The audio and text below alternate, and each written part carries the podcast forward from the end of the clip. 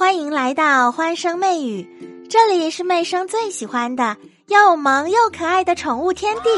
黄金猎犬这么聪明，它的智商在狗狗里面排名前十哦。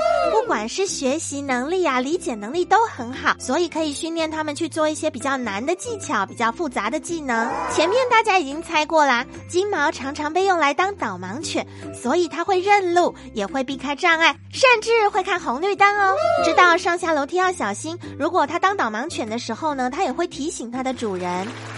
嘴巴把东西咬回来。如果这个东西它知道不可以偷吃的时候，它还会忍耐着。哎，你看到很多影片当中，这些小金毛真的好可爱哦。它在当导盲犬的时候，你如果喂它东西，或者它看到旁边不是主要的干道上有它想吃的东西、想玩的东西，它都能够忍住。所以，黄金猎犬可以说是一个训练程度最高的工作犬之一啦。哇，听起来黄金猎犬好可爱哦。我也想叫我爸爸妈妈给我养一只黄金，它们非常的忠心，而且完成度很高，执行能力很强。哎呀呀，不过不听话的也是有啦，还是要靠平常教嘛，对不对？再来说说一些要注意的事情，也算是小缺点喽。金毛它们非常会掉毛，它的毛发很长很浓密。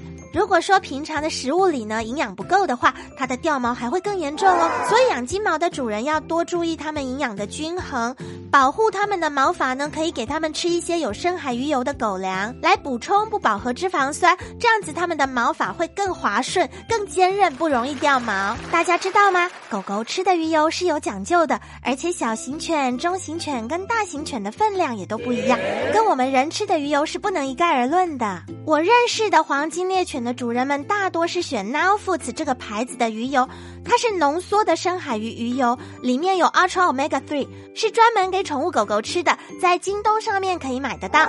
我觉得狗狗们吃这个牌子的鱼油对它们的髋关节都还不错，所以妹生推荐给大家。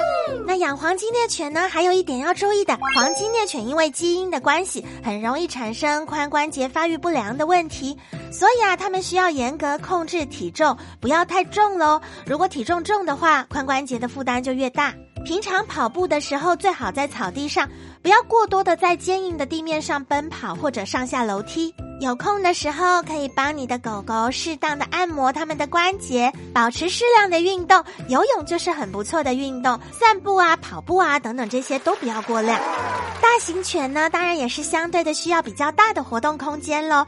如果说你家里的空间还蛮大的，又有小朋友，你们又喜欢陪伴，喜欢跟狗狗玩耍的话，我觉得很适合养黄金猎犬。他们的评价很高哦，是狗界当中的暖男加学霸，等于完美男友。那你们家有完美男友吗？